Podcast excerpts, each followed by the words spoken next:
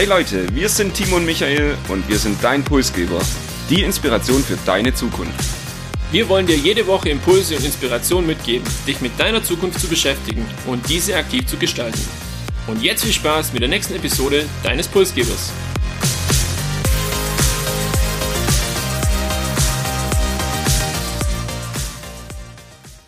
Wir freuen uns, dass ihr heute wieder mit dabei seid und begrüßen euch zu Episode 91. Ja, kaum ein anderer Bereich ist durch Corona so stark gewachsen wie der Onlinehandel. Was für viele davor schon Alltag war, wurde durch Ausgangsbeschränkungen, Testpflicht und Co. noch verstärkt und bescherte vor allem den Unternehmen zweistellige Wachstumsraten. Mittlerweile shoppen allein in Deutschland knapp drei Viertel der Bundesbürger online. Doch wie sieht die Zukunft im E-Commerce aus? Welche Trends zeichnen sich schon heute ab und welche neue Rolle nimmt vielleicht auch in Zukunft der Einzelhandel ein. An der Stelle begrüße ich dich, Michael, heute wie immer mit von der Partie, trotz etwas angeschlagener Stimme, aber vielleicht wirst du uns trotzdem mal mit den Daten oder Zahlen zum Thema E-Commerce versorgen. Ja, das mache ich sehr gerne und möchte mich da auch heute schon für meine Stimme etwas entschuldigen. Ich hoffe, es ist trotzdem für euch angenehm zuzuhören. Ich werde auf jeden Fall versuchen, durchzuhalten. Bei dem B2C E-Commerce Markt müssen wir vielleicht mal kurz klären, worum es hier geht. Du hast das Wort schon genannt. Onlinehandel oder E-Commerce ist im Prinzip dasselbe. B2C heißt, hier verkaufen Unternehmen an Endkunden und eben beispielsweise nicht eBay Kleinanzeigen, wo eben ja Personen an Personen vermitteln, die jetzt eben kein Unternehmen haben etc. Also wir reden heute über das B2C E-Commerce Thema und hier, wenn wir uns den Markt mal anschauen, waren im Jahr 2021 noch 87 Milliarden Euro Umsatz gemacht worden. Für dieses Jahr erwarten Experten hier schon 130 Milliarden Umsatz. Das heißt, wir haben ungefähr ein Wachstum von 20 Prozent in den letzten beiden Jahren gesehen. Und wenn man das jetzt mal pro Bundesbürger runterrechnet, heißt es, dass jeder von uns 1600 Euro im Jahr online ausgibt. Ich finde es eine beachtliche Summe. Wenn wir jetzt mal drauf schauen, wie die Summe zustande kommt, Timo, was würdest du schätzen? Für was geben wir am meisten Geld aus online? Spontan würde ich sagen, äh, Klamotten auf jeden Fall. Kann ich von mir selber auch äh, da wiedergeben. Und äh, vielleicht auch Elektroartikel. Also ich gehe auch davon aus, dass viele wirklich ihren Fernseher oder ihre Kopfhörer einfach online bestellen. Das ist jetzt nichts, was ich unbedingt im Laden ausprobieren muss. Und da hast du die Top 4 schon relativ gut getroffen, weil tatsächlich Fashion mit Otto, Zalando, About You ist hier an Platz eins, gefolgt von Möbel, dann kommen Ausgaben für Spielzeuge und Hobbys und zu guter Letzt Elektroartikel, also das sind die Top 4 im Onlinehandel. Du hast zu Beginn schon gesagt, okay, so ungefähr drei Viertel der Bundesbürger shoppen online. Ich würde es hier nochmal konkretisieren. Im Jahr 2022 haben insgesamt 81 Prozent von fünf Personen, vier Stück, online eingekauft. Besonders spannend an der Stelle finde ich, wenn man sich jetzt mal den demografischen äh, Wandel anschaut, auch in Deutschland, dass dann doch ja einige auch dabei sein müssen, die vielleicht schon 70 oder 80 Jahre alt sind. Wahrscheinlich ist es auch so. Ich würde sagen, wir haben jetzt ein paar Zahlen gehört. Reflektieren wir das mal ein bisschen. Beispielsweise diese 1600 Euro, wie würdest du das bewerten und wie findest du dich vielleicht in dieser Skala wieder? Ich habe tatsächlich gedanklich mich mal ähm, auf mein Amazon-Konto äh, gebeamt, um festzustellen, dass ich wahrscheinlich drüber liege über den 1600 Euro im Jahr, vor allem im Schnitt, liegt einfach daran, dass ich auch größere Dinge gekauft habe oder wenn ich jetzt mal neue Möbel brauche, das dann auch manchmal sogar online bestelle. Wie sieht's denn bei dir an der Stelle aus? Wahrscheinlich sehr ähnlich. Auch ich lieg im Jahr 2022 und auch dieses Jahr, ja, denke ich mal, wieder über den 1600 Euro, was bei mir auch eher auf den Kauf von Möbel und Elektroartikel zurückzuführen ist, wie jetzt reine Fashion-Produkte. Da würde ich sagen, dass ich ja zwar mehr online kaufe wie im Einzelhandel, aber insgesamt jetzt nicht so viel Einkauf, aber eben Möbel, Elektroartikel, das sind natürlich preislich auch teurer und da gelingt es dann einem schnell, auch mal über die 1600 Euro zu kommen. Wenn ich das Thema schon anspreche, so bisschen Anteil Einzelhandel, Anteil E-Commerce, Online-Shopping, wie siehst du das denn? Bist du Fan von Einzelhandel, E-Commerce? Wo kaufst du mehr ein? Also ich kaufe definitiv mehr im E-Commerce ein. Liegt einfach daran, dass es sehr, sehr bequem ist. Oft fallen mir auch tagsüber Dinge ein, die ich noch brauche und die schiebe ich dann einfach in, ja, darf man ja sagen an der Stelle in mein Amazon-Konto vielleicht, um sie dann später auch zu kaufen und ähm, erspare mir dann auch den Weg in den Einzelhandel. Bei mir ist es aber so, dass es gewisse Dinge gibt, da lege ich Wert drauf, dass ich auch eine gute Beratung bekomme. Das sind zum Beispiel Sportartikel oder konkret Laufschuhe. Auch bei Hosen habe ich so mein Thema, wenn ich das online bestelle, die passen meistens nicht, deshalb wähle ich auch hier den Einzelhandel aus, aber ansonsten wirklich, ja, kann man sagen, alles, was darüber hinausgeht, ist die Chance relativ hoch, dass ich es online bestelle. Wie sieht's denn bei dir aus? Ja, ich würde zunächst mal gern festhalten, dass du mit Hosen dein Thema hast, aber das mal wieder beiseite gelegt. Bei mir sieht's ähnlich aus. Ich bin großer Fan vom Onlinehandel, hier vor allem die Kriterien Bequemlichkeit und Zeitersparnis aber auch der einfachere Preisvergleich. Idealo und solche Seiten besuche ich doch relativ häufig in der Woche und das ist natürlich online auch deutlich einfacher, wie wenn man im Einzelhandel dann steht und diesen Vergleich eben nicht hat. Ich würde sagen, springen wir von unserer persönlichen Betrachtung mal auf ein paar Daten und Fakten und hier hast du Zahlen vom Statistischen Bundesamt mit dabei, habe ich gesehen. Genau richtig. Ähm, macht auf jeden Fall Sinn, nicht nur unsere Einschätzung zu teilen, sondern auch das mit Zahlen zu hinterlegen. Ja, in Deutschland sind es 13,3 Prozent E-Commerce-Anteil am gesamten Einzelhandelsumsatz waren das im Jahr 2022.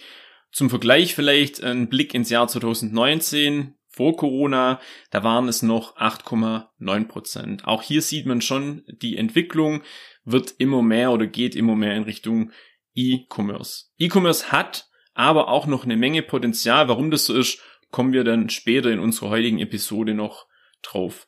Und die Trends insgesamt, natürlich muss sich auch der Einzelhandel verändern oder verändert sich.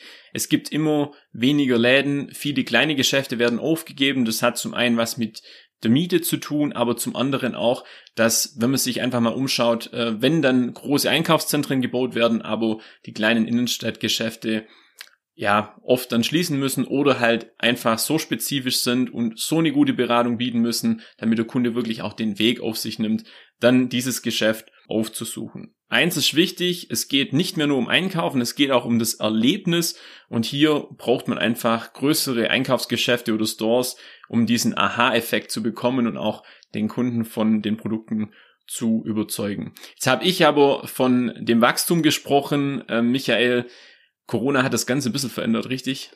Ja, zunächst mal war Corona der Grund, warum der Onlinehandel stark gestiegen ist, warum wir die 20% Wachstum bei den Online-Händlern gesehen haben.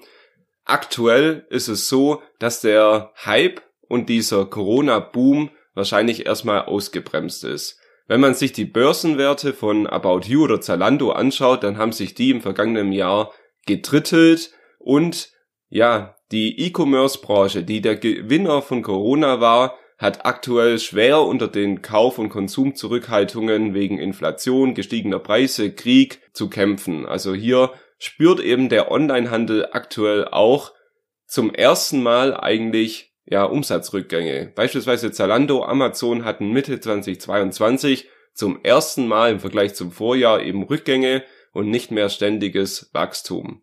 Vor allem Einrichtungsgegenstände, Elektroartikel, Heimcomputer werden deutlich weniger eingekauft und jeder muss vielleicht etwas mehr auf sein Geldbeutel, auf sein Budget schauen und hat vielleicht auch einfach nicht mehr so große Lust auf Konsum. Was ist die Folge von dem, die ganzen Online-Händler wie Zalando, About You, Amazon haben volle Lager und unsere Pulsgeberprognose an dieser Stelle wäre, dass wir im nächsten halben Jahr wahrscheinlich viele Rabattschlachten, viele Rabattaktionen sehen werden und hier eben die Händler ihre Bestände, ihre Lager versuchen müssen abzuverkaufen, weil sie sonst eben auf den Lagerkosten auch irgendwo sitzen bleiben. Als Kunden können wir uns ja dann vielleicht auf das ein oder andere Schnäppchen, vor allem im ersten Halbjahr im Jahr 2023 freuen. Lass uns noch mal kurz festhalten, E-Commerce befindet sich weiter auf der Überholspur Kurzfristig, aber natürlich mit ähnlichen Herausforderungen wie der physische Handel, der sich zukünftig auch noch stärker differenzieren muss vom reinen Shoppen und einfach das Aha-Erlebnis oder das Kauferlebnis insgesamt in den Vordergrund stellen muss. Bis dato haben wir uns mehr auf den deutschen Markt fokussiert. Ich würde an dieser Stelle auch nochmal gern einen Blick in die Welt werfen. In Deutschland und in den Industrieländern haben wir jetzt gehört, ist E-Commerce schon weit verbreitet, alltäglich und auf der Überholspur. Hier kennen wir alle Amazon, Otto, Zalando. Das sind die größten B2C E-Commerce Player bei uns in Deutschland. Wenn wir in die Welt schauen, sehen wir hier viele sogenannte Amazons dieser Welt.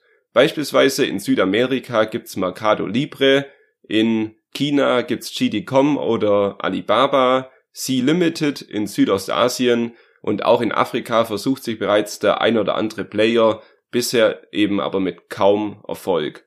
Um vielleicht nochmal ein paar weltweite E-Commerce-Daten hier zu teilen. China ist das Land mit den größten E-Commerce-Umsätzen, was aber wahrscheinlich auch der Population geschuldet sein könnte. Das Thema Fashion ist auch weltweit das am meisten eingekaufte Gut im E-Commerce-Bereich und insgesamt kaufen 3,6 Milliarden Menschen dieser Welt heute bereits online ein. Das heißt aber auch, die andere Hälfte der Weltbevölkerung hat eben bisher noch keinen Zugang zu E-Commerce oder kauft noch nicht online ein. Und deshalb ist das so ein bisschen auch das Fazit vom Blick in die Welt. Ja, vor allem in den Entwicklungsländern ist der Onlinehandel und das Thema E-Commerce wahrscheinlich noch Zukunftsmusik. Und hier als Beispielkontinent Afrika, ja, mal gucken, wo sich das die nächsten Jahrzehnte noch hinentwickelt. Jetzt haben wir aber eingangs erwähnt, wir wollen uns vor allem auch heute die Trends anschauen und damit würde ich jetzt gern direkt starten mit dem Thema Augmented Reality und Virtual Reality. Es geht darum, Produkte oder Artikel mit Augmented Reality einfach greifbarer zu machen. Also nicht mehr nur ein, ein reines Bild irgendwo online zu stellen, sondern wirklich auch hier bereits schon das Kauferlebnis oder den Kundennutzen in den Vordergrund zu stellen. Oftmals fehlt eben eine genaue Vorstellung von Maßen oder vom Design und wenn man dann so ein Bild anschaut, dann führt es oftmals zum Frust, wenn ich so einen Artikel dann mir bestelle und der wird zu mir nach Hause geschickt, dann ähm, gucke ich mir das an, er passt nicht und ich schicke das Ding einfach wieder zurück. Führt natürlich zu einer hohen Rücksendequote und auch Kosten für die Unternehmen. Hier könnte Augmented Reality helfen mit einer sogenannten 3D-Visualisierung ermöglicht einfach Kleidung, Brillen virtuell schon zu Hause anzuprobieren. Auch bei Möbel wäre das hilfreich. Die können mit Hilfe von Technik einfach ins eigene Zuhause quasi gebeamt werden und man kann dann schon schauen, passt der Schrank jetzt zu dem Boden oder passt das Bett hier rein? Wie sieht die Küche bei mir zu Hause dann auch aus und passen auch die Maße? Also hier ein wirklich großer Vorteil, denn die Produkte werden so einfach sehr, sehr realitätsnah in eine ausgewählte Umgebung gebeamt oder eingefügt, kann man sagen. Auch wenn ich mich persönlich mit diesem Trend sehr schwer tue und mit der Vorstellung eben ständig diese Brille beim Online-Shopping tragen zu müssen, ist das wahrscheinlich auch generell eines der Trends für das nächste Jahr. Viele Experten sagen ja auch voraus, dass Apple hier eine neue Brille rausbringen wird und ähm, nicht nur für das Thema E-Commerce könnte Augmented Reality oder Virtual Reality das Zukunftsthema für das Jahr 2023 oder die nächsten Jahre sein. Ich würde an der Stelle direkt den nächsten Trend ergänzen oder vielmehr eine Entwicklung. Die Bedeutung von Technologien wird immer wichtiger im Bereich Onlinehandel. Zum einen haben wir viele künstliche Intelligenzen, Algorithmen, die es ermöglichen, dass jeder Kunde ein personalisiertes Online-Shopping erlebt.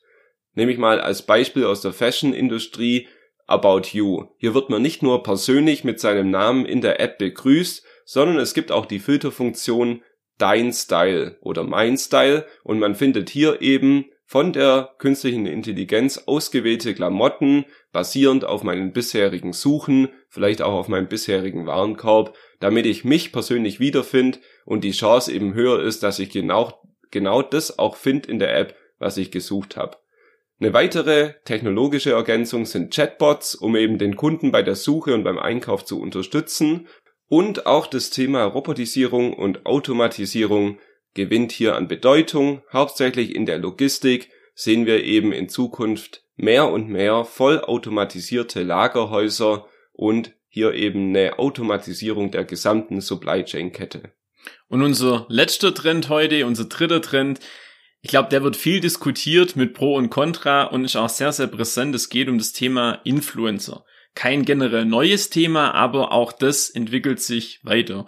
Und ich würde gern mit euch jetzt einfach mal schauen, äh, wo steht denn das Thema Influencer in Verbindung eben mit dem aktuellen Marketing von Unternehmen.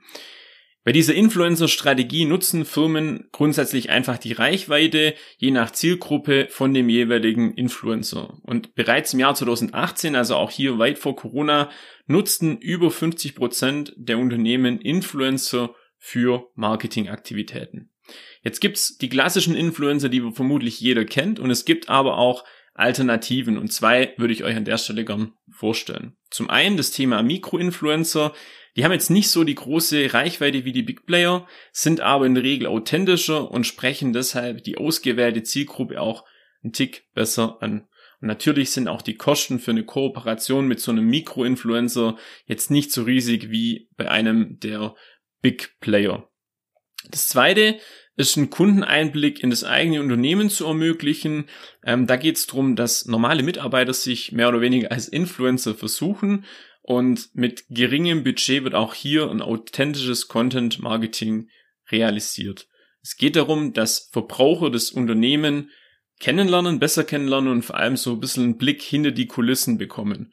Und dadurch kann eine emotionale Beziehung entstehen, die sich natürlich auch positiv auf einen, mögliche, auf einen möglichen Kauf oder eine Kaufabsicht auswirkt. Ich finde es was ganz Spannendes, habe das auch schon an der ein oder anderen Stelle gesehen und finde es mega authentisch und mich persönlich spricht es sehr, sehr gut an. Wir sehen also, das Thema Online-Handel, E-Commerce wird sich auch heute und in den nächsten Jahren weiterentwickeln und ich würde sagen, das war unsere Reise in den Bereich E-Commerce. Wir haben über verschiedene Zahlen, Daten, Fakten gesprochen, über unsere persönlichen Einschätzungen, über die Zukunftstrends, bis hin zum Blick in die Welt. Timo, Zeit für die Zusammenfassung. Das große Wachstum im E-Commerce ist durch die politische Lage und die Inflation erstmal gebremst. Das Potenzial bleibt dennoch riesig, da bisher nicht einmal die Hälfte der Menschen weltweit Zugang zu E-Commerce überhaupt haben. Und Trends wie Augmented Reality, auch neue Technologien oder Influencer helfen das Kauferlebnis auch im Onlinehandel auf das nächste Level zu heben. Das war Episode 91 wir sagen vielen Dank fürs Zuhören und hoffen, es war der ein oder andere spannende Fakt oder Impuls für euch mit dabei. Wir würden uns freuen, wenn ihr unseren Podcast in eurem Podcast-Player abonniert und euren Freunden, Bekannten und Kollegen vom Podcast Pulsgeber erzählt. Habt eine konsumbewusste Woche und denkt an diese Episode bei eurem nächsten Online-Kauf.